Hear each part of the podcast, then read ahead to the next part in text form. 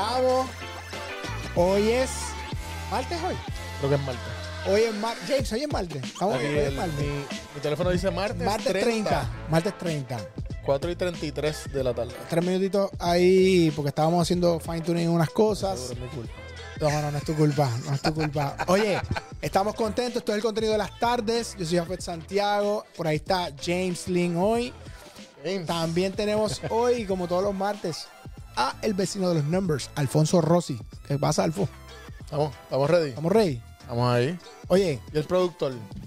nuestro producer, tenemos que decir que lamentablemente el Lero dio ahí positivo a COVID hace unos días Eso y me dijo. está por enfermedad. Sí, está, está, está ahí viéndonos desde, Te pegó. Desde su casa. Que te mejores. Lero, te amamos, estamos contentos de que por lo menos estamos bien, estás bien, este, Y de trabajar, descansa. exacto, está trabajando allí, ya tú Sí, sabes. no, nos mandó ahí un Él tremendo artículo y un libreto que se que lo vamos a hacer lo que nos dé la gana. pues. sí, sí, porque ya, ya, ya yo sé que el martes perdimos control nosotros, que ahora tenemos el nuevo host. No, no, no. Eh, papi, tú eres la bestia ahí, oye, fuera broma, me Pero lo de gusta. host queda grande. Me gusta mucho lo que hicieron, de verdad que me gusta, me, me, me tripió, me quedé pegado con el de Cash Flow. Estuvo bueno, no sé si Estuvo cool. estuvo cool. ese se hizo el martes El pasado. martes pasado. Bien Reportaje bueno. ahí que, que el héroe consiguió. Muy interesante. Buenísimo. Me gusta, me gusta lo que está haciendo, buscando esos, esos artículos que, que tienen un poquito de relevancia. Y lo bueno es que es relevancia para, para el ciudadano común. No es algo que yo, porque eso fue que- lo que yo le pedí. Que no fuera algo que yo pensara, ah, mira, vamos a hablar de esto. Porque a veces uno se envuelve en los el- temas y en las cosas técnicas. No, no, vamos a buscar cosas que, Que le sirvan a cualquier que persona. cualquier persona que esté escuchando, viendo, se puede. Este, identificar y, y le tenga algún tipo de, de valor. Yo creo que, yo creo que eh, precisamente eso, que es parte de nuestro objetivo con el, con el contenido, eh, yo creo que la clave está en que todas las tardes nosotros podemos traer algo aquí importante para alguien. Y una de las cosas más importantes es eh, eh, que yo entiendo este, que debemos uno hacer el mayor esfuerzo es, es en educarse, en cómo uno poder emprender, cómo uno poder desarrollar cosas, porque el mundo funciona con, con personas que desarrollan empresas, que dan servicios, que ayudan a un montón de gente. Pero para tú poder hacer eso necesitas unas bases. Y dentro de esas bases, pues tú eres un experto en una de ellas, que es la parte de contabilidad y consultoría de negocios. Y, y- tenemos la bendición de que te tenemos aquí en el edificio, nos hemos hecho pana y siempre aprendemos algo contigo. Este, Lero nos envió algo ahí que son, el título es- salió actually de la revista Entrepreneur. Entrepreneur, sí. La Entrepreneur, cinco estrategias esenciales para Emprendedor, la revista Emprendedor, ¿verdad? Porque Nadie va a saber qué. Entrepreneur. Entrepreneur, ya te hablan así en español. No, porque yo soy un entrepreneur, ah, Sí, un emprendedor. emprendedor. Pero la revista se llama Entrepreneur y manda, eh, el, el artículo que está, lo- el, el autor se llama Igor Boro- Bo- Borovikov. Publicó esta semana, en enero 20, cinco estrategias esenciales para el crecimiento empresarial en el 2024. Lo vi, muy interesante y la verdad Dame es que la mitad, la mitad de esos puntos yo creo que tú tienes más insight que yo.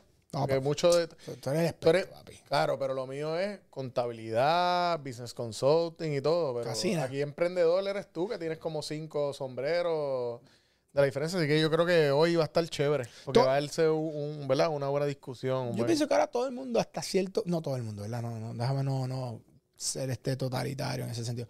Mucha hay gente. mucha gente. pero hay mucha gente emprendiendo.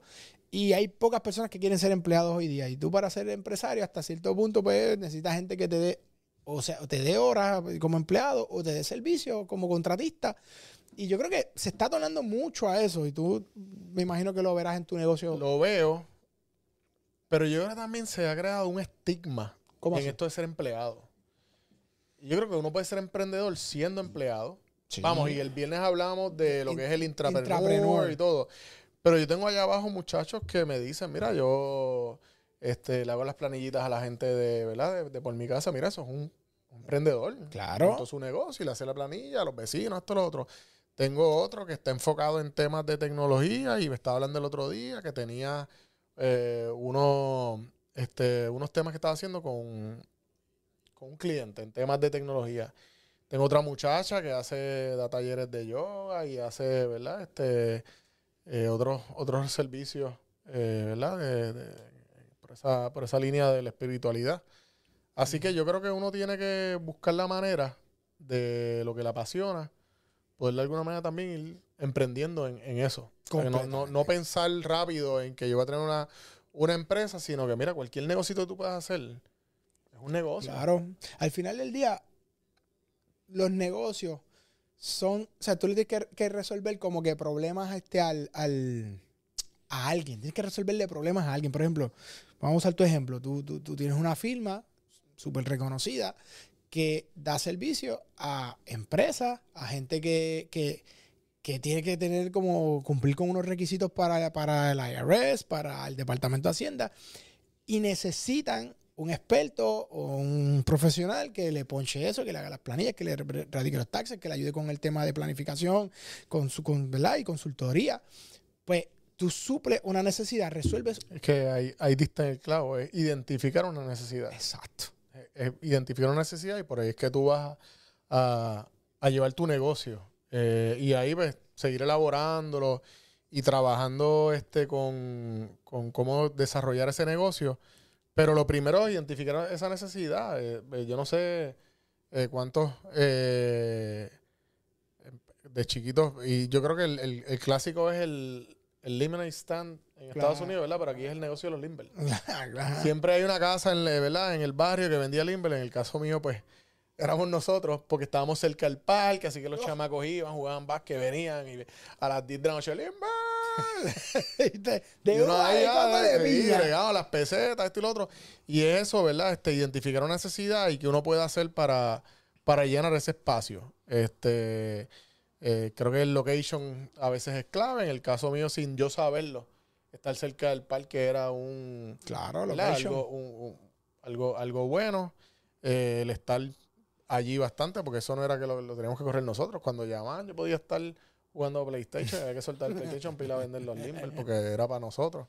Este, así que identificar una necesidad y ver cómo, cómo la vas a ejecutar. Y yo creo que ahí está la clave. Eh, el otro día estaba leyendo algo que decía que hay muchas universidades, lamentablemente, y muchas personas que crean empresas, hacen un LLC ahí ellos mismos, pero por ideas que ellos tienen sin, sin entender a quién le van a servir y a quién le van a resolver problemas. Y al final del día, mientras tú tengas gente que le pueda resolver problemas, por ejemplo, el mecánico, tú no le pagas porque te cae bien, le pagas porque te, te le pasó, tiene un problema, le pasó algo al carro y tienes que pagarle. Tú vas al dentista cuando te- tienes que hacerte una limpieza, cuando tienes que tiene un que dolor preventivo, exacto, porque no, ¿Sabes lo que no solamente es... Sí, pero, pero eso es parte del, del, del, del- del proceso. Lo mismo los doctores. O sea, tú no vas al doctor normalmente porque, o típicamente porque, ah, el tipo es tu pana y quiero dejarte mi dinero ahí. No, tú vas porque sientes una molestia, necesitas como hacerte unos análisis, necesitas un referido.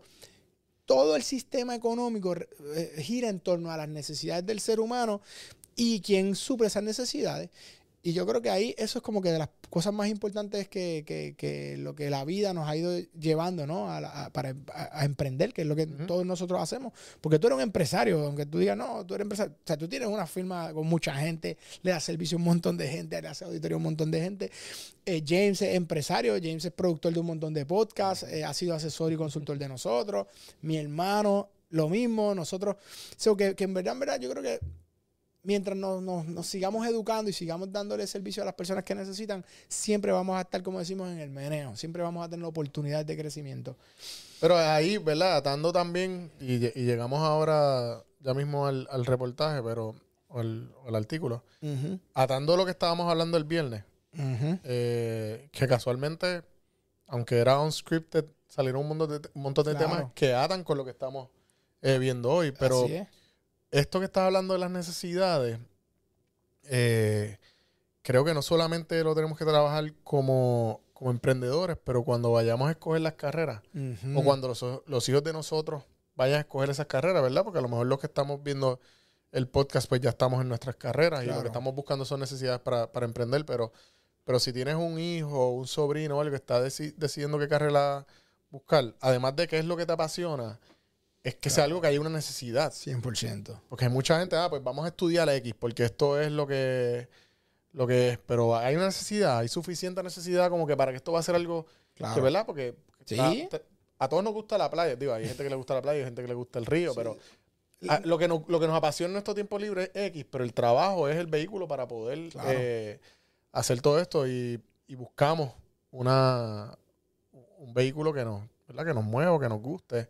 Así que, pues, sí, es verdad, esa, ese, ese incentivo de que sea algo que nos guste, pues, debe estar ahí. Sí, Pero a la misma vez, de nada me vale hacer algo que me, que me apasiona si, no si no hay necesidad. Oh, Porque me sí. voy a frustrar en el camino, porque entonces no va, no va a llenar mi necesidad, que es poder pagar la hipoteca, poder pagar la comida, poder pagar las cosas.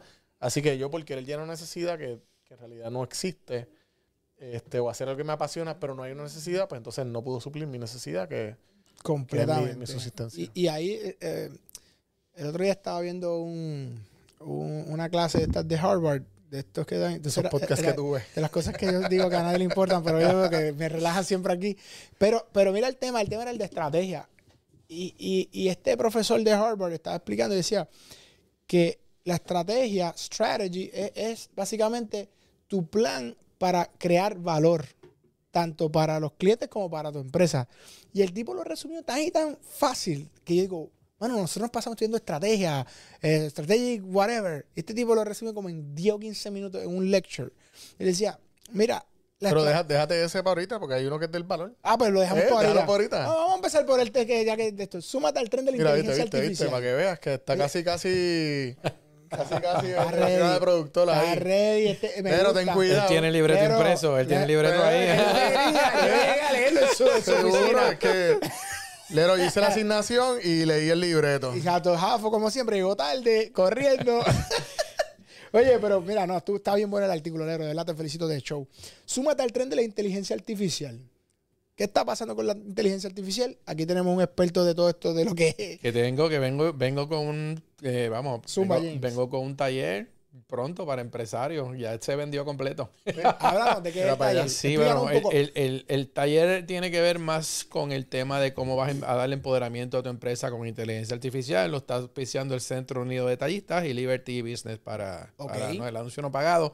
Pero es para que sepan que hay- hay entidades y hay empresas preocupándose por integrar el tema de inteligencia artificial en los negocios o que por lo menos tú sepas por dónde viene la cosa Claro. para que el día que te arropes, pues tú por lo menos tengas una idea o si te cogió con los pantalones abajo, te freíste. Porque, ¿verdad? En el momento que tú dices estamos quedándonos sin clientes, es probablemente porque hay otros que se adelantaron a... Pues el, el reportaje habla de eso. No necesariamente es que tengamos que ¿verdad? incorporar el- la inteligencia artificial hoy. Pero muchos de los artículos que, que estábamos leyendo hablaban de automatización de procesos. Claro. Y que el que bregara con automatización de procesos era el que iba a estar adelante. que llevamos Claro. 30 años en eso. Pues, Lo que pasa es Y que la gente no lo ha hecho. pues por eso, lo que, Pero te, lo que te imagínate dice, ahora. lo que te dice el artículo es, ya eso, pues si no lo hiciste, estás atrás. Atrás. Ahora lo que viene es la inteligencia artificial, cómo tú incorporas eso. Y creo que, ¿verdad? No sé si Lero va a poner el, el- el link al del viernes o algo, pues hablamos mucho de esto. Sí que el, el, Le el ponemos martes- referencia en los comentarios. Sí, sí, sí. referencia Porque hablamos mucho de, de data. AI el viernes y, y- y creo que sería bueno, ¿verdad? Este, elaborar un poco más los otros temas, pero lo que estábamos hablando es que el AI no va a reemplazar ni los empleados ni los negocios. El AI el- el- el- los negocios y los empleados que utilicen la inteligencia artificial son los que van a reemplazar esos negocios y esos empleados que no lo utilicen. Claro, ahí yo tuve, tenía mi punto de vista, que lo, y que ahí debatimos un, un- un tiempo. Yo decía que sí va a, a sacar algunos empleados, no tal vez todos, pero pienso que va a haber hay mucho trabajo que, yo, que el, el AI, con el que sepa utilizar el AI, va a facilitarle mucho el, pro- el bulk de trabajo. Y lo que a lo mejor antes te tomaba cinco personas, ahora a lo mejor lo haces con dos. Esa, esa es mi Y opinión. esas otras, tienes toda la razón, pero esas otras tres se pueden readiestrar a hacer otras funciones dentro de la empresa Claro. para añadirle más valor al, al Claro. trabajo. o a- o- que o, igual tienes que, seguir evolucionando. Por eso tienes que buscar porque no todo lo puede hacer el AI. 100%. Siempre tiene que haber un humano que lee las instrucciones del AI, siempre tiene que haber alguien que está, ¿verdad? Es que supervisa. factor humano. Sí, Sí, o sea, que la- le da el comando. La máquina se va a convertir en, en- en el esclavo. Vamos, como Eh, yo digo, la- sí. las líneas de producción de automóviles no tienen gente, tienen robots hace años trabajando, Claro. pero antes había gente montando Sí. Y trabajando con Oye, hay un operador que, que, que a lo mejor no son 100, pero hay un operador que es el que está bregando. Pues, ¿quién fue ese? El que Así. estuvo adelante, el que se adiestró para poder manejar esa de esto. Pero yo creo que el factor humano siempre está ahí. Yo, si no, hay algo que yo más odio, son las, las- ¿verdad? Y esto no es AI. Hoy día sí es AI, pero las contestadoras automáticas estas de oprime el 1, oprime el 0, yo, yo le exploto el 0. Yo sigo ahí 0, 0, 0, 0, 0. Me dice, how can I help you? Y yo le digo, literalmente yo le digo, speak to a Quiero un human. operador. Sí, How es can I help you? You speak to a human. I cannot understand that. Yo lo hago igual. I want a human. Porque es que tú sabes, tú le das ahí y entonces eso está tan ya eh, con un libreto tan este Cuadrado, Lineal, lineal y estructurado. que no, que no Sí. hay nada, pues mira, pues tú sabes, tiene que haber alguien que rápido cuando tú veas que la persona está struggling con ese contestar automático, Que lo alguien- conteste, tú sabes, pues, pues mira, pues vamos a buscar la Pero entonces manera. ahora de- viene lo otro, que entonces ese, ese call center cuando pasa está en otro país que no sabe mucho. Sé que Ah, son un bueno, montón pero- de pero mira, cosas que Pero, ese- pasando. pero está bien, pero estamos viviendo en el mundo de la globalización. O sea, que son, son otro te- o- otros temas. Ese es otro Entonces, tema. Pues, ¿qué tú dices? Pues mira, pues ahora pues yo tengo que readiestrar a la gente mía que contestar el teléfono, hacer otras cosas, porque me es más costo efectivo yo mover eso para allá. Está cañón. Y entonces, pues, pues como que ellos que se dediquen a eso Sí. y nosotros buscar cómo nosotros podemos excel o, Sí, ¿verdad? o sobresalir en, otros, en otros temas. Yo tengo un, un un pana que trabajaba en, el, en la industria de la farmacéutica o de la manufactura. Esto hace como 10 años, ya esto es noticia vieja. Pero me dijo que muchas de estas empresas que se estaban yendo de Puerto Rico eh, habían encontrado que, pues sí, la mano de obra era más barata allá, pero el factor gerencia o middle management No estaban no estaba allá. Sí, no, ni Sí, estaban adiestrados. la gente de acá. Entonces, como nosotros, como, como país, y volvimos como siempre a salirnos del, No, del tema, ¿verdad? Pero eso es parte como nosotros como país podemos, y que es lo que creo que está, ¿verdad? En los diferentes gobiernos que han estado de turno, intentado enfocarnos en exportar servicios, porque nosotros somos una, una cultura, ¿verdad? Que, que somos buenos exportando, dando servicios. Si Ujú. usted ve, la industria número uno en Puerto Rico, o de las que están emergentes, son las de servicios. Pues como nosotros podemos exportar servicios. Y hoy por hoy, con el internet y con todas estas cosas, pues nosotros, la facilidad de, Permite. verdad que habemos muchos bilingües en live, pues podemos exportar esos servicios y a lo mejor tener, y conozco personas, ¿verdad? Llegadas a mí, que están en unas posiciones gerenciales desde aquí, supervisando eh, service centers que están en otros lugares del mundo, porque podemos hacer ese bridge entre lo que es el, el, ¿verdad? el idioma Español y eh, el- la barrera del idioma, el, el mundo, ¿verdad? Este, americano, eh, de, de hacer negocios con el mundo a lo mejor de Latinoamérica. Así que, ¿cómo nosotros podemos eh, seguir innovando, en Claro. todo, identificando esas necesidades De acuerdo. y, e ir moviéndonos? Pues es algo que podemos ir, Warren buscando. Buffett dice que, que en los momentos que está difícil, lo más importante es que tú inviertas en ti, en aumentar tus skills, aumentar tu valor. Él dice, cuando la economía, la inflación, la depresión, lo que venga, la- el mundo va a, tener- va a sufrir cambios, pero no va a parar la gente de hacer las cosas que tienen que hacer. Ah, que antes lo hacían con tres o cuatro personas, ahora a lo mejor lo van a hacer con el más famoso o el mejor que lo hace. Ve, si hay, hay tres panaderías, van a ir a la panadería que mejor pan hace. Mejor servicio. el ese, mejor ese- servicio ese que es te el segundo, el segundo punto y a- del... Por eso lo llevo, porque entonces parte del proceso es cómo tú vas a dar valor a tus clientes, porque ahí es que está la clave. Al final del día, esto Jim Collins decía, la gente no gana dinero por las horas que trabajan, ganan dinero por el valor que traen en el mercado. Al mercado. Por eso, él- y un ejemplo que él pone, que, que muy este, fácil de entender, le decía, mira, por eso la persona que, por ejemplo, trabaja en una cadena de hamburguesas, que su, su responsabilidad desde el punto de vista económico o la, la- economía es poner un, digamos, un- una carne sobre un pan y un queso y paso para adelante. Es el valor que trae eso al mercado versus el presidente, digamos, de Apple o de Microsoft. Pues tú vas a ver la diferencia en la retribución, la remuneración que tienen por el valor que traen al, al- al- al mercado. Entonces ahí él dice, esa, esa es la gran diferencia. Tú te tienes que hacer más valioso. Ahí, eh, Pero, ahí- pero ahí yo, yo quisiera ver, porque no necesariamente tienes que verlo como el- el- lo que te da una hamburguesa versus lo que te da un celular. Eh, o sea, yo creo que nos podemos quedar en la misma, el mismo ejemplo de la hamburguesa y cómo el- el- la necesidad de la persona que está buscando esa hamburguesa, dependiendo quién es, va a cambiar. ¿Cómo A lo, mejor, hay- a lo mejor hay alguien que lo que quiere es una hamburguesa que sea, como, como tú mencionas, pan, carne, queso, ketchup y pan, y nos fuimos. Barato. Sí. Mi necesidad es alimentarme. Claro. voy a la guaguita de la esquina, compré la hamburguesa y me fui. Ajá. Pero a lo mejor hay otras personas que quieren una hamburguesa que sea diferente. Claro. Porque quiere una Claro. experiencia, ¿verdad? Que sepa más o que sea Está willing una- a pagar eh, más. esta carne que está willing a, a- a pagar más. Y a lo mejor pues va a otro establecimiento. Hay otros que a lo mejor lo que quieren es el lugar. Y poder sentarse a comer la hamburguesa en un lugar que se sientan, ¿verdad? Eh, más tranquilo porque lo quieren despejar la mente. Pero o sea, ahí que es la- el punto. las diferentes necesidades y el valor que tú le puedes llevar, ¿verdad? Que es lo que el valor que tú le llevas a ese consumidor Claro. dentro de dentro de todo. Porque al final del día, tú lo que quieres cuando traes valor es que, como tú creas, o sea, tú, tú quieres crear valor para tu consumidor, pero tú lo que quieres es crear valor para tu empresa, meaning en los márgenes que tiene. Ajá. Pues, si tú quieres aumentar el valor que generas tú y tu empresa, y que tú tengas más profit y más márgenes, pues tú tienes que aumentar. Pero entonces tienes que aumentar tus skills porque entonces ya no vas a hacer una, una- no vas a hacer la primera carne barata que conseguiste para hacer este hamburger. No, ahora tú tienes que evolucionar. hay, uno- hay otros factores. Hay otros factores, pero, Pero- tú tienes que crecer. ¿Me entiendes? Tienes que ampliar la oferta de, de- de- de valor para el cliente que sea. Cuando, cuando tú vendes el mismo producto que vende el vecino. Claro. Aquí en Puerto Rico había una tienda de unos productos que hay otras tiendas que ya los venden. La tienda es nueva.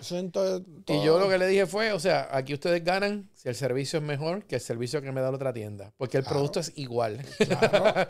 so, a veces el ni precio- siquiera es que el yo... precio no puedes jugarlo porque ya. No, el, precio lo, establece la marca. El, El- el- el- el- el el precio el- lo establece la marca. Tú, tú puedes jugar con servicio y con algún valor añadido de otros productos que no son de la marca que pudieras incluir. Ajá. Y vamos, la confianza que le puedas dar a la gente cuando entre por la puerta y tú le digas todo lo que, ¿verdad? Todo lo que Claro. puede ser estar ahí. Pero el punto es ese. A veces ni siquiera es que yo le añada más carne o mejor carne a la hamburguesa. Es Sí, que Pero el servicio es si vendemos lo mismo, el servicio valor. es la cosa. Pero el valor, inclusive el valor en Harvard, el, el estudio que decía, eh, ese profesor decía como el value stick. Entonces él decía, mira, ¿cómo?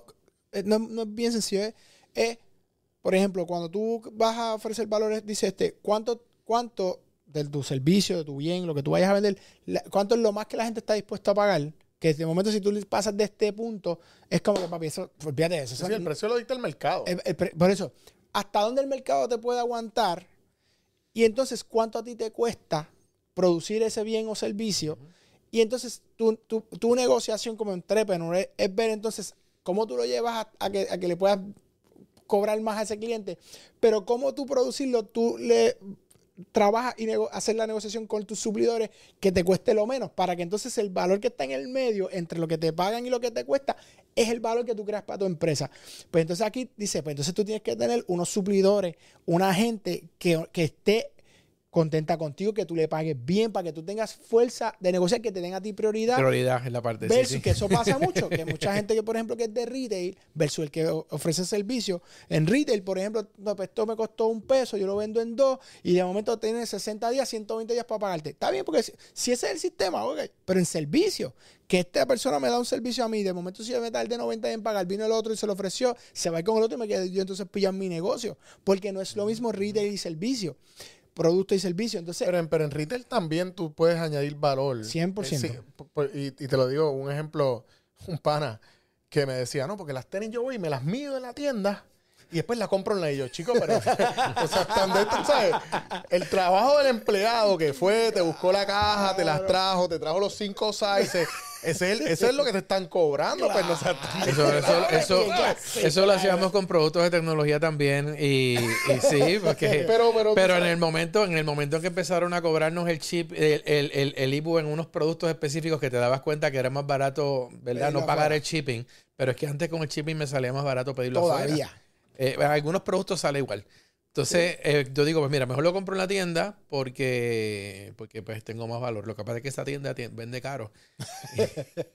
Pasa, Y como ¿Sabes vendía- como vendía caro. El, tiempo, el valor del, de, ¿verdad? Uno como, como consumidor, el valor del tiempo. Claro. O sea, si ya yo tomé el tiempo de ir a la tienda a ver el producto, pues mira, yo lo pago versus bill para casa. Sí, pero aquí tú entrar, sabes- Esperar. Esperar a que llegue. No, aquí, aquí vivimos una época en donde quizás nuestras abuelas iban por cinco supermercados buscando especiales en vez de comprarlo todo en uno y se acabó. Te ahorrabas los viajes, te ahorrabas el... Pero no, yo conozco gente que iba porque las habichuelas estaban baratas en este, cogían el carro y se iban para el próximo porque el arroz estaba barato allá. Y estaban el día entero haciendo Yo una compra. el- el- mi papá era así. ¿Tu y- papá? Y él hacía la compra. Todavía hay y él iba a tres. así. Digo, lo que pasa es que ya él sabía y decía, mira, esto lo compra aquí, esto lo compra allá. claro, iba- pero como tú ves, Pero hoy, hoy por hoy, yo yo compro lo que haya aquí. donde tú sabes, yo no tengo tiempo. Es el factor tiempo. por eso, yo no tengo por el eso. tiempo. Porque antes no le, no le daban valor a ese- ese- ese- al tiempo que pasaban en, en Travel Time, a la gasolina que se gastaban. Cuando tú vienes a ver su móvil restaba, era lo mismo. el mundo corría a otra velocidad No, también, y, yo creo. y que también ahora mismo también tú dices, pues mira, el, mi- en el tiempo que le puedo dedicar al, tra- al trabajo, pues está bien, pues yo no hago compra en mi tiempo de trabajo. Pero ese es el tiempo mío de descansar. Claro, pero por eso. O sea, tú- todo el mundo dice, ah, diablo, pero es que, pues como quiera no voy a, a producir. Está bien, pero es que para eso es el tiempo, para descansar. Entonces, si estás todo el weekend yendo a cinco supermercados, pues cuando llegues el lunes vas a estar explotado. el Ay, para- trabajo. Pero para ahorraste. No, no, no. Sí, pero cuando, cuando tú Yo lo sacas, sé, cuando sé. lo sacas en, en- en- Sí, sí, sí, no, no, no. No, no, y también me- lo otro Me ahorré es- 10 pesos, me ahorré 10 pesos en toda la compra. Sí, Pero no, y, y, ahí también hablas de, de, la- de estas tiendas que te venden por volumen. Entonces la gente dice, ah, que me ahorré porque compré. Y, y al final del mes No botan, la, botan la mitad de la comida. sí, entonces, sí. pues no estás ahorrando. Totalmente de acuerdo. Oye, yo creo, yo creo que, que el- si tú identificas el nicho que dijimos y, y tú encuentras una necesidad y tú tratas de super serve el customer, super serve, o sea, eh, ir más allá, servirle más allá a ese, a ese, a ese cliente. Pues ya tú tienes como que ya tú tienes- vas teniendo algo de que, ok, pues aquí hay algo, tiene, identificó, hay un nicho, hay necesidad, este, la persona sirve, la probabilidad de que se te vaya, siempre hay un cliente que se te va, eso no, Sí, forma. no, pero ese no es el cliente que es para ti. Pero ese no es el cliente tuyo, pero tú vas a tener gente que, ponte en el lugar, de los- en, los- en el zapato del customer, ¿cómo, ¿cómo tú vuelves a un sitio? Mano, me trataron brutal. Chamaco me explicó bien, la muchacha me dio un servicio Y por eso digo, el servicio influ- influye mucho porque a veces el producto lo conseguimos en otros lugares o el servicio es similar, tú sabes. Todo. Pero es que mira, lo mismo de los productos. Tú le añades, ¿verdad? Un negocio que es, por excelencia, es producto, un supermercado. Todo el mundo Pero tú tienes un supermercado, una cadena de supermercados bastante pequeña que, ¿verdad? Tiene unos, unos productos en particular y tú vas allá a comprar las carnes, que hay varios, han creado varios, varias marcas. Ajá. pero tú vas allá a comprar la carne y el mismo carnicero te dice, ah, pero mira, tú vas a hacer barbecue, pues este, este es lo que te lleva a llevar. ¿Cuánta gente va a comer el barbecue? Pues, llévate. Ah, pues mira, somos cinco. Ah, pues mira, llévate tanto. O sea, ya tú tienes Value. o sea, el, el supermercado tú fuiste y compraste la posta de carne y te la llevaste. No, no, pero ahí tú tienes un servicio de esa persona que te está orientando y te está Valor. diciendo, mira, mejor si vas a hacerlo de esta manera, ¿cómo lo vas a hacer? Ah, pues tú, y tu barbecue, ¿es de gas o es de carbón? Ah, de carbón. Ah, pues mira, llévate esto. Y que te los lo- prepara para que los puedas cocinar y que te queden bien. Eso, es más brutal eso Eso es lo que tú aprecias. Tú aprecias el peace of mind. Mira, Estás pagando más, pero, pero ese, ese servicio eso tú. lo estás pagando y eso y yo me siento a veces que yo digo, bueno, ya este hombre me dijo cómo hacer la carne y ya yo sé. Exacto. Mira, en el negocio de nosotros de producción de espectáculos y eventos y cosas, hay suplidores que yo tengo que yo sé que son más caros. Pero ese suplidor ya yo sé que si hay un problema va a resolver. Y después va a decir, mira, pasó esto, pasó esto, y se resolvió así, pam, pam, pam, y está corriendo. No es que se va a parar. va que te lo tira con toda la tranquilidad del No, mundo no, de cómo te, cómo te está trabajando. Ya o sea, yo resolví, sí, sí, esto sí, fue sí. lo que pasa. Ese peace of mind de yo irme a dormir, que sé que hay 70 personas allí y esta persona que está allí está, y está pendiente, eso, eh, ¿cuánto? sí, pago por encima esa prima por encima, no, no hay problema. Ya cuando tú quieras pesetear, empezar a exprimir, entonces no es win-win en las negociaciones, entonces tú saliste bien, pero el suplidor está mal, pues entonces después el O la, servicio... no- calidad, o la calidad del producto no es el Sufre. que... pero es que pasa, entonces a veces ah, ah, yo, yo siempre he dicho, cuando tú estás bregando con personas y suplidores, tú te tardas en pagar, chico, te estás dando un tiro en el pie tú mismo. Tú le tratas mal a, a ese, a ese cliente que tú dependes hasta cierto punto que tu trabajo salga bien y tú trataste mal, chico, te estás, te estás cortando un dedo. No, es que por, por querer ser un poco más profitable, ¿verdad? o rentable. Ajá. Esto es, esto es Spanglish. Es- yo he tratado y lo he intentado y, y- y me ha costado, pero sí, Sí. trata lo más que puedas. De quedarme En el español. en el español No, pero profitable. Rentable, rentable. Rentable, Para ver. que sea más Rentable. rentable, este, hasta perdí la línea del texto. No, no, Que no, hay que gente hasta que por más hacer rentable, eso- eh, vas buscando, estás arreglando un poco. Estás este, buscando esos suplidores y entonces tienes el problema y no te puedes virar a echar la culpa al suplidor porque el cliente no le importa a quién tú Por, buscaste. por- por eso digo que te cortas un dedo porque al final el cliente es tuyo. Tú necesitas para operar y, y poder dar el servicio a tres o cuatro. Chicos, esa gente es la que te hace quedar bien. Tú no puedes ser un tonto, un idiota. Mala mía. Esa gente es la que te, te- te ayuda. Pues yo pienso que hay mucha gente así, entonces que no entienden. Me ha pasado, porque nosotros vendemos servicios. Hay un libro que se llama Selling the Invisible. Yo lo leí y fue uno de los libros que a mí más me gustó eh, de los que he leído. Porque dice que usualmente quien te contrata para un servicio parte de la premisa que te está dando una oportunidad. Ah, que te llama porque tú eres el duro en eso. Sí, pero al final del día, cuando tienes que hacer un cheque, parte de la premisa que te está dando a ti un break. Cuando no es así, necesariamente es No que tiene una necesidad. tienes una necesidad y alguien te la tiene que resolver. Entonces, por eso me estás llamando. Claro, pero la psicología esa es para poder jugar con el precio y poder, tú pero, sabes. pero eso ya eh, tú tienes que partir de la premisa de que eso es así. Cualquier persona que te quiere contratar para un servicio, aunque sabe que te está llamando porque te necesita, en el subconsciente parte de la premisa de que él siente que te está dando a ti una oportunidad y que él puede coger 20. Y por eso a veces hacen ese tipo de cosas. Y uno le cuesta tiempo entenderlo, ¿no? Al principio de uno, yo, yo me acuerdo de chamaquito y ahí, pa, y de momento yo decía, no, pero este tipo, si estamos aquí, fin-". no, ellos están en su, ellos creen, esto es lo que ellos piensan. Soy el Bayer, yo tengo siete tipos como tú para ofrecerle. Claro, pero aquel es un irresponsable, aquel tiene dos demandas, aquel- pero eso somos nosotros del lado del seller. Entonces hay una serie de cosas que obviamente después eso, búsquenlo, Selling the Invisible, un tremendo libro. Eh, Pero hay, mu- hay muchas formas y estamos aquí, o sea, el- el- yo creo que el consejo es que cada cual busque la manera de poder darle más valor a ese cliente, ¿verdad? Claro. En el caso mío, pues yo hago planillas ajá. y, y en realidad, pues, planillas, pues las hace cualquiera que sepa, ¿verdad? El código y pueda montar planillas.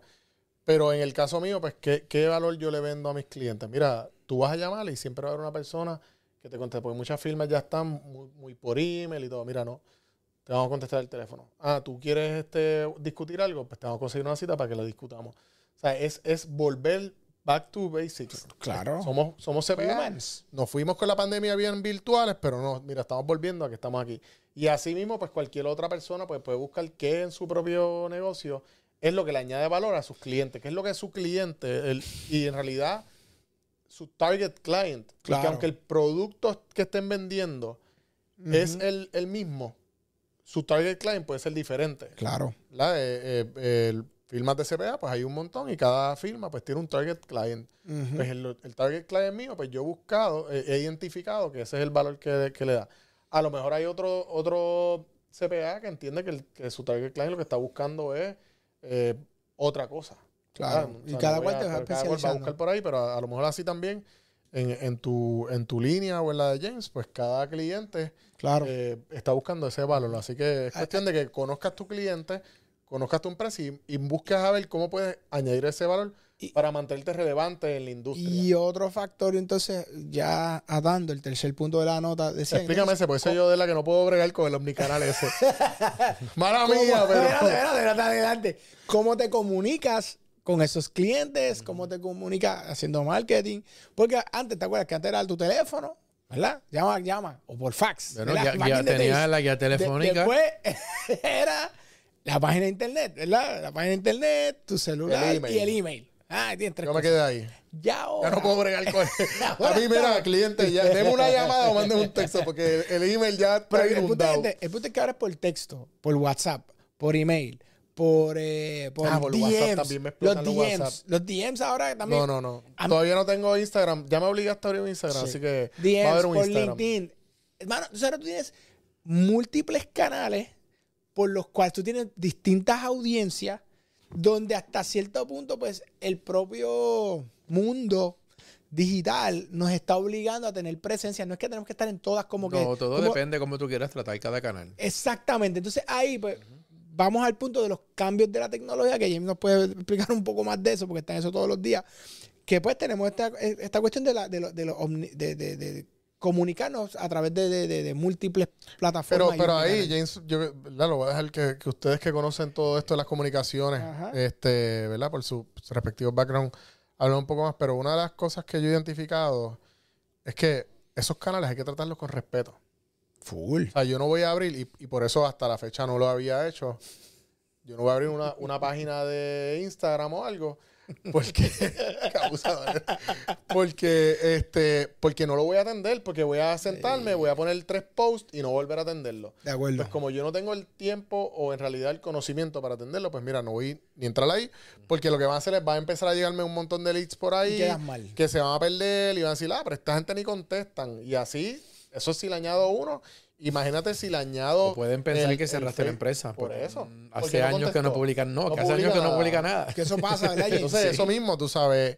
Y, y he visto otras otras otras empresas que eso mismo abren su, ¿verdad? sus redes, ponen un paquete de esos media package, ponen cinco posts y no vuelven. Ah, está la presencia ahí, pero eso mismo tú lo abres y, y pierden esa relevancia. Así que, Sí, es lo- que. los, dejo, los dejo ahí, ¿verdad? Yo después me meto y, y los interrumpo, pero este no es mi tema. No, porque el tema, el tema de la, de la parte en línea, yo casualmente estoy dando un curso en sagrado de educación continuada de esto. Ah, para ti que te voy a de llamar gente porque- por eso. Entonces, Es que te tengo que llamar entonces. entonces eh, ayer era estrategia de contenido. ¿Cómo trabajo una estrategia de contenido online y en redes sociales? Y precisamente que si tú no tienes nada que comunicar, no, vas a- no, no, no hay presencia.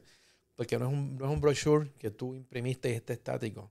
Entonces tú tienes que crear una conexión completa entre tu website y lo que se está publica- publicando en redes sociales, Exactamente. pero pensado en una estrategia que tú quieres lograr, que es que conozcan un producto, que te compren un servicio, levantar la imagen de tu marca para que dentro de todos los players grandes se vea que tú también eres de confianza, que tienes el conocimiento, que seas nuevo. Y hay un montón de cosas que se pueden hacer, por lo tanto, todo ese contenido que yo voy a planificar de aquí al próximo mes, mes y medio, dos meses, tiene que ir a, a llevarme a mi cliente potencial a un embudo donde yo le voy a ofrecer algo que en el momento en que yo lo ofrezca me lo van a comprar porque es que ya me conocen, ya yo los llevé en el camino Claro. de, de, de que van a poder confiar en lo, Sí. que, en lo que yo estoy, ¿verdad?, vendiendo. Eh, y entonces eso es bien importante porque si tú abres un Instagram, tú abres una, un, un- ¿verdad? Un, hasta un LinkedIn que deberías tener. Ya LinkedIn parece una red social normal. Antes era simplemente un, repositorio de contacto eh, Sí. con tu resumen y tu currículum vitae ahí bien bonito, pero básicamente parece un Facebook. De hecho, cuando Sí. yo cuando yo empecé en que salió LinkedIn, que La leí nueva. varios varios reportajes, te decía que tú fueras bien selectivo en quiénes eran esos contactos que tenían por ahí, Claro. porque eso es lo que iba a decir quién tú eras. Hoy no, hoy, hoy tú entras y Bueno, No, lo que pasa es que, mira, mi primera línea de ataque cuando yo entré a LinkedIn era conectarme con directores de arte de agencia de publicidad, conectarme con gente que trabajara en producción, conectarme con un corrillo que trabajara en temas de tecnología también, porque son los mercados que yo atiendo. Y yo lo que quería era que simplemente vieran quién yo era. Pero la ventaja que hay hoy es que yo estoy haciendo publicaciones todos los días. O sea que no solamente ven quién yo soy por el resumen, es que me están viendo en acción, dando Claro. cursos, talleres, trabajando aquí mismo. Sí, ¿Cuánta gente no me ha preguntado por el estudio? claro. Porque ve que yo estoy aquí todos los días. Eh, y entonces ese, ese tipo de interacciones son las que le dan valor a una empresa, porque inclusive LinkedIn tiene una área para tú montar tu empresa y hacer publicaciones. Como Sí. yo le dije a, a los clientes que tengo ahí, aquí tú no vas a publicar boberías. Tú vas a publicar estas cosas que van a hacer que esa gente que te está siguiendo en LinkedIn, que son este, vendedores de agencias, Sí. directores de mercadeo, entiendan que tus productos son buenos para sus clientes. Que, que vale la pena asociarme. Ah, mira, tiraron un concurso y yo no me enteré. Y mira cómo publicaron los resultados del concurso. Ujú. En Facebook yo pongo a la gente del concurso brincando y al que gana. Pero acá yo publico eh, la, ¿verdad? la inversión que se hizo, cómo retornamos, el público que alcanzamos. O sea, ese contenido lo- es di- totalmente distinto porque se lo estoy llevando a mi potencial cliente. Pero fíjate, que son la gente que están. Vira- virando un poquito, y, y volvemos acá, pero virando al primer tema, que era la innovación o cómo bregamos con el AI, y que Jafo y yo tenemos, ¿verdad? Este, Opiniones. opiniones diferentes en, en qué va a reemplazar qué. Yo creo que esto es un ejemplo claro de cómo la tecnología reemplazó ciertos trabajos, sí. pero esos mismos trabajos se pueden readiestrar y, y volver a, a tener lo mismo, ¿verdad? Por, por decirte un ejemplo, agencias de publicidad o, o- o gente que trabaja en publicidad o en mercadeo, que a lo mejor con todo esto de, de la publicidad, ¿verdad? Mucha gente diciendo, no, pues yo hago mi, por- mi propia publicidad por, por Instagram o por, o por las diferentes las redes. redes y, y pensaron que, que estaban perdiendo los, los negocios, todas estas personas que trabajan en publicidad. Pues a lo mejor es un nicho, porque yo por hoy, o sea, yo puedo meterme y abrirte esas páginas Sí, y empezar a postear, ¿cómo? pero, pero hacer algo con sentido. Porque mi estrategia, background- con estrategia. Mi background es, Sí. es números, no, No, es publicidad. No, así marketing, claro. Que voy a llamar a James o a, o a Jafo para que me ayuden a manejar mis redes sociales. ya eso porque eso, la eso es un propuesta. full-time job. O sea, o Oye, sea, literalmente. mane- mane- Porque eso es otra cosa. Manejo de redes. Por es eso, manejar cosa. las redes Sí. y poner cosas con sentido, no es poner por poner, No. no, es, no es eso mismo, porque entonces no es saturar, no es yo voy a poner un post No cada hay- media no, no, hora, no, no, ser- tiene que ser haber valor. selectivo. Tiene que haber valor. Eh, o sea, Mira, marcas tan grandes como L'Oreal te publican dos posts a la semana. Porque esos posts tienen estrategia. Lo que están Sí. diciendo ahí, el call to action es bien Bien importante. claro, específico. Eh, y, y vamos, el- el- la ventaja que tenemos hoy con el mercadeo en línea, sobre todo en redes sociales, es que el sistema está buscando a la gente que le importa lo que yo ofrezco. Ya no es como antes. Entonces, todo el mundo se copió de la forma en que TikTok funciona. Entonces, si tú te das cuenta, cuando tú estás en cualquier red social, tú empiezas a ver un montón de posts de gente que tú no sigues. Pero son cosas que te gustan. Ajá. No, es que son cosas que te gustan. Sí, sí, sí. Entonces, tú dices, y pero- Ah, ah, sí. Entonces tú dices, oye, esto está bueno, déjame seguir dándole a ver quiénes son, a ver qué ofrecen, a ver qué... Y entonces yo no tengo que pasar trabajo. Sí hay que mercadearse, pero yo con contenido puramente que tenga gran valor, porque entonces la red social, vamos a ver otra vez inteligencia artificial, la red social sabe que hay en mi foto, sabe qué quise decir.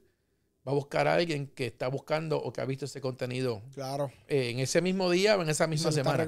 Y empieza a enviarme la, la, la, la- bien, empieza a enviarle a la yo gente. creo, yo- creo que eso ahora es como otro de los temas que están en, el- en el artículo de Entrepreneur, que entonces tú busques fomentar eh, diálogo con, con ese cliente potencial. Se llama que- conversación. Es como tú decir, la, palabra exacto. que le llaman engagement, hoy en inglés se llama, en la traducción que a mí me gusta, es participación. ¿Cómo yo participo? Compartiendo el contenido, Ajá. comentando porque me pidieron una, me hicieron una pregunta o yo, ¿verdad? Un comentario que de verdad me motiva a comentar, eh, dándole una reacción, quizás sea un link, le di al link, pero él me motivó el contenido y la foto o el video para buscar o averiguar más si es que me importa el, el, el- porque el que no le importa le scroll y se va. Claro. A mí no me importa el que no me quiere, yo quiero el que te quiere. cuando me quieren Claro. comprar algo o se, se sintieron interesados, le den ahí al link o lo que yo le haya pedido, ¿no?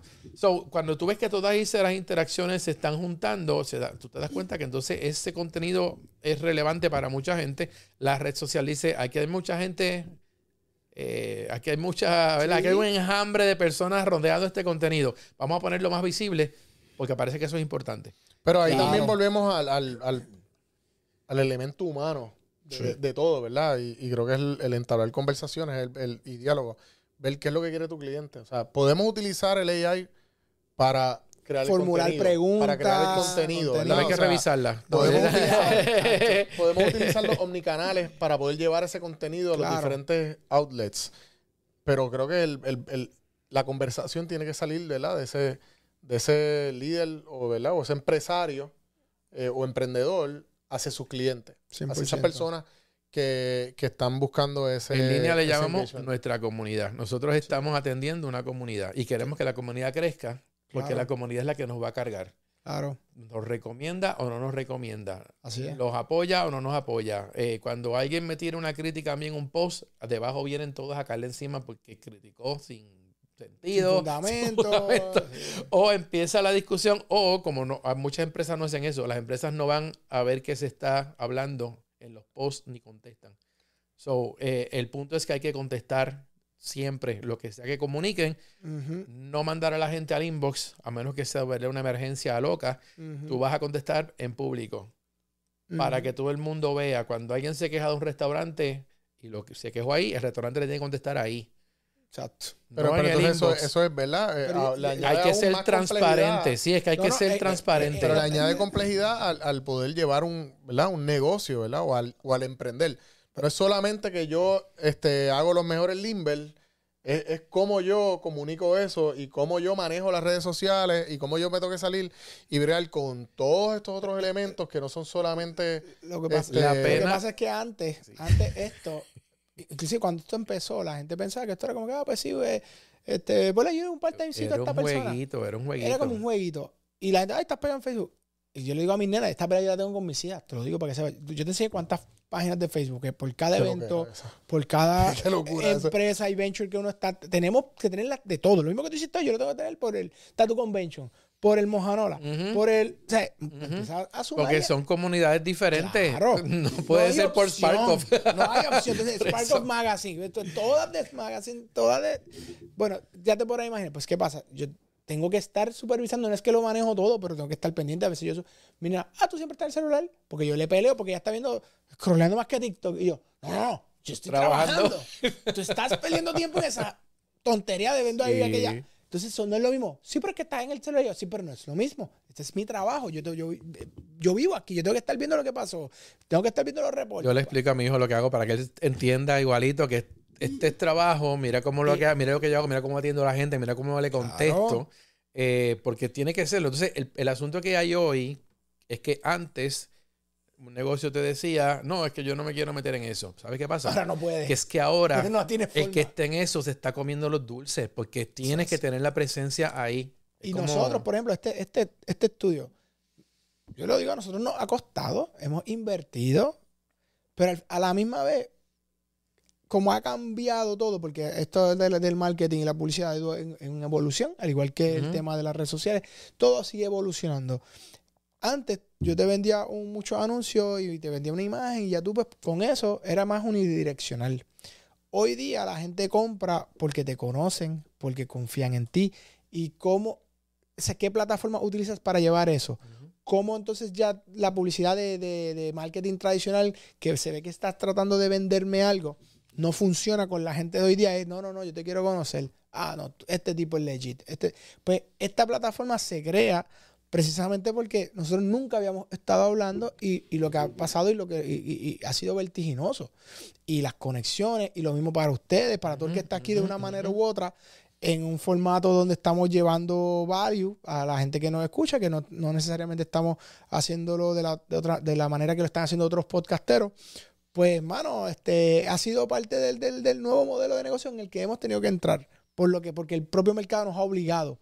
Así que yo creo que nada. Sí, eso era- seguimos- hasta cierto punto iba a ser inevitable llegar acá.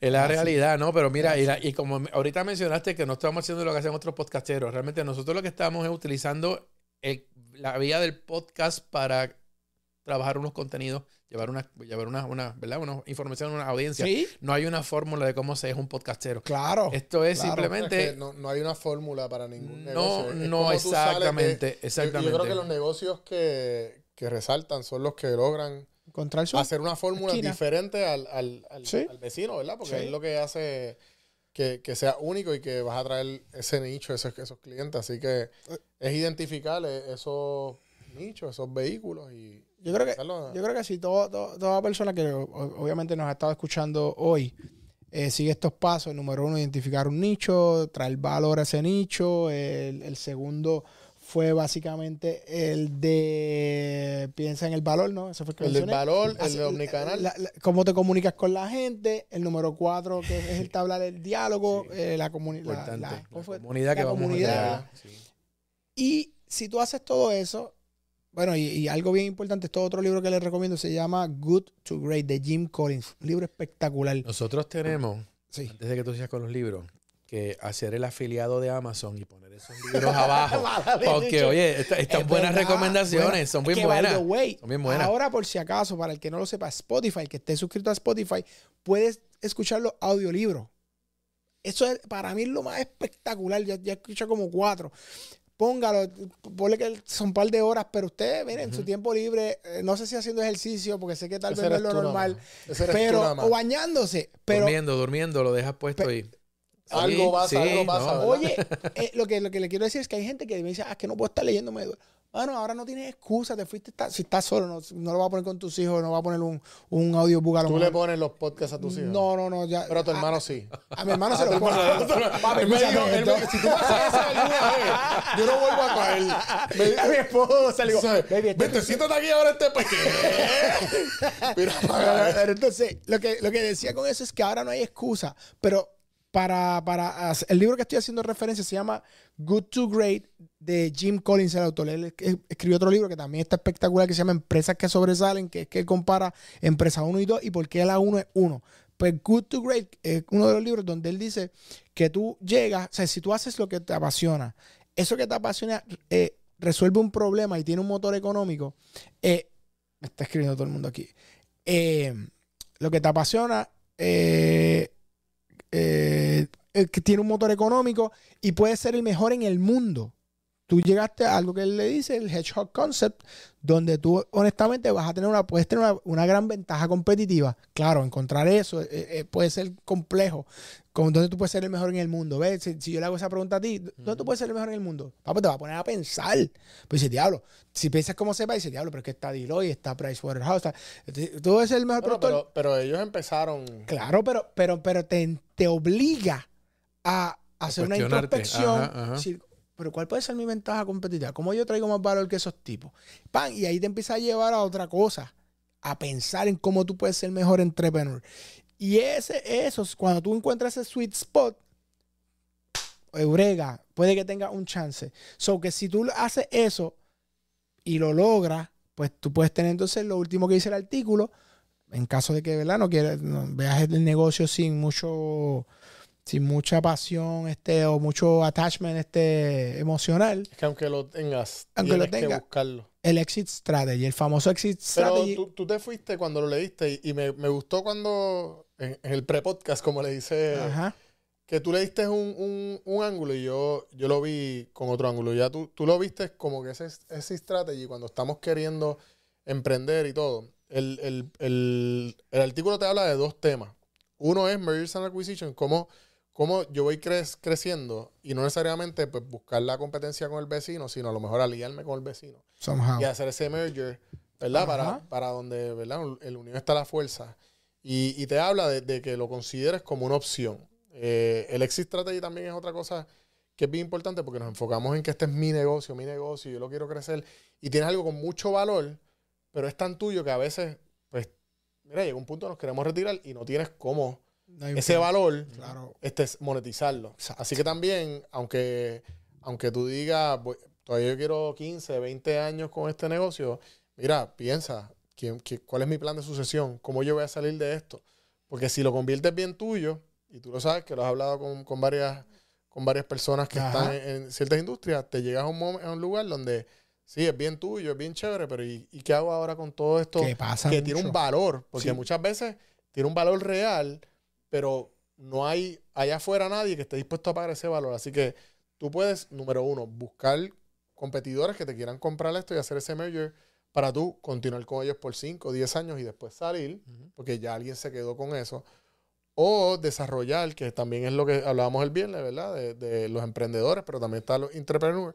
Estas personas dentro de tu misma empresa Que se pueden. que se puedan quedar en ese plan de sucesión y tú puedas desarrollarlos a que eventualmente te compren esa, ese negocio. O sea que si nos estamos fajando todo el tiempo para hacer un negocio, eh, que ¿verdad? en el mercado capitalista eh, usualmente pues te van los joint venture y, y también Ajá. buscan los IPO, que es el Initial Public Offering, para irte público. Y aunque tú tienes ¿verdad? Un Jeff Bezos que, que tiene una compañía pública, pero él mantiene el control. Tú tienes Claro. Elon Musk, que es lo mismo. Ajá. Pues mira, buscar esa manera de cómo yo puedo monetizar eh, mi inversión en el negocio, ya sea en tiempo o en dinero, Ajá. para poder yo de alguna manera pues ir saliendo y ese valor que yo creé, pues poder este hacerlo Sí. rentable. Totalmente de acuerdo. Oye, esto, esto- yo creo que nuestro, nuestro lema aquí tiene que ser meaningful, meaningful conversations.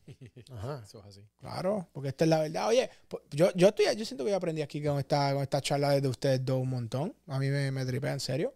Este debería ser nuestro, nuestra meta debe ser que alguien cuando esté haciendo ejercicio escuche este podcast para Puede aprender. ser. Como sabe decir, Dios. A lo mejor un Jafet Santiago que, que Eso- escucha podcast de autoaprendizaje, ¿cómo es? De No, bueno, autoenseñanza, haciendo Dame ejercicio. quieto, Alfonso. Oye, Mira, eh, si alguien está escuchando este podcast mientras hace ejercicio, por favor vaya a Spotify y búsquese una cancioncita que los pompee un poquito más porque esto está... cha, no, no, no. Yo- oye, yo, yo digo, yo lo veo en términos de tiempo y espacio. Mira, yo digo, mientras estoy haciendo ejercicio, estoy aprendiendo algo. Pues de dos por el precio de uno, ya. Hablo loco, pero es que... Es verdad. ¿Cómo te encuentras la inspiración a hacer ejercicio No, porque estoy- en un podcast? Pues te en la mente y dices, pues, estoy caminando, estoy eh, ejercitándome, estoy invirtiendo en, en- en- en mi, en, mi ser, en mí. Eso es vital para hacer, para hacer Es que yo lo hacía cuando iba al gimnasio todos los días. Yo estaba, Podcast. yo estaba escuchando podcast, no pero, soy el único, papi. pero imagínate, No, no, por ejemplo, Estoy vacilando, Mira, yo conozco para la gente que lo hace. Ah, ah. Es que yo lo he tratado y a mí no, no hay, forma de que lo haga. No, porque imagínate, yo, que yo estoy, el- el- el- el- yo estoy concentrado en el proceso de los ejercicios, pero es como si yo estuviera escuchando la conversación que está ahí al lado mientras hago ejercicio. Entonces, no, no es una conversación a lo loco, estoy agarrando valor. Entonces, lo- el problema más grande es tener eso, eh, ¿verdad? AirPods tight para que no esté escuchando la música al gimnasio Claro. y me pueda concentrar en la conversación que estoy escuchando. Pero sí, el, el- el- el punto es que, ¿verdad? El, el ser humano transmite su conocimiento siempre. Y entonces cuando, cuando tú estás recibiendo conocimiento de esta manera en un lugar privado, porque el podcast yo siempre lo he visto como un one-on-one, Claro. eh, ya veo que Jafet obliga a la gente a sentarse a escuchar. pero, pero- no, pero yo he visto que no me ha resultado. Ya, ya. pero no, sí, lo- los podcasts son, son una experiencia personal. Nadie se me acerca, yo lo pongo, nadie se acerca. Y cuando se sienta al lado, yo sé que es momento de ir. A mí me pasa, a mí me pasa. Pero yo le digo, mira, fíjate, encontré algo aquí bien importante que nos puede servir para lo que estamos haciendo. Ah, bueno, lo que pasa es que ahora ya la relación también tiene un, un- un tono también de, de negocio, Es ¿verdad? que en verdad Pero- yo no sé por qué yo soy, yo, yo- cada, cada momento que, que yo tengo de aprender algo, yo, yo, mano, yo soy como un junkie de eso, no, no lo puedo evitar, no sé por bueno, qué. no. somos eh, info-junkies. Todo el que trabaja es. Sí. eh, yo, o sea, yo era de los nenes que ve- yo en mi casa yo estaba metido en la enciclopedia. Yo abría una página, veía qué había y seguía leyendo. bien. Igual que pasaba con los diccionarios. Aparte de que yo jugaba en la calle y todo normal. Hay que ver, oye, pero yo sí. los demographics de este, de este podcast. 45. Nuestro- nuestra gente sabe lo que es una enciclopedia y un... Yo- Debe haber, debe haber Sí, gente. estoy- los muchachos que están allá abajo míos no saben lo que Nunca han visto eso en su vida. Mira, No. Oye, vamos a hacer algo hoy es martes. Yo creo que este podcast ha estado brutal. Este, nos vemos mañana. Mañana, miércoles. Leroy no ha enviado todavía el libreto. Lo enviará en algún momento de mañana. Pero todos los Dale martes. está todos los, sí, todos, no, y ahora vamos a ir para el brother que esté bien. Todos los martes tenemos aquí al nuestro CPA, experto en business consultant, este, todo lo que tiene que ver con taxes. Un caballo con el que, cual nosotros aprendemos un montón, el vecino de los numbers, Alfonso Rossi. Nuestro producer también, James Lynn, en la casa y director. Y nuestro brother Leroy Santiago, que lo excusamos porque, nada, está mejorando allá. Y ya estará por aquí con nosotros a fin de... de no sé, el viernes, a lo mejor está por ahí, Lero, dando cantazo. Adelante. Ya mismo llega. Seguro que sí. Oye, yo soy Jafe Santiago, suscríbete a Spark of Magazine. Bájala, en el- búscala en sparkoff.com. Bájala. Oye, un shout out a la gente de GoPrint, los más duros. La revista de Spark of Magazine va a estar impresa Es oficial, es oficial. Es oficial. Vamos a Eh, imprimirla. yo la vi, yo la vi, viene bien. Viene bien. No le vamos a decir quién es la persona que está en portada. La van a ver cuando esté por ahí en, distribuida en ciertos sitios. Eh, apóyenos. Si quiere auspiciarnos, info arroba sparkoff.com con la señora Melissa Ortiz. Esa es la jefa. Nos vamos. Vámonos. Llévatelo, James.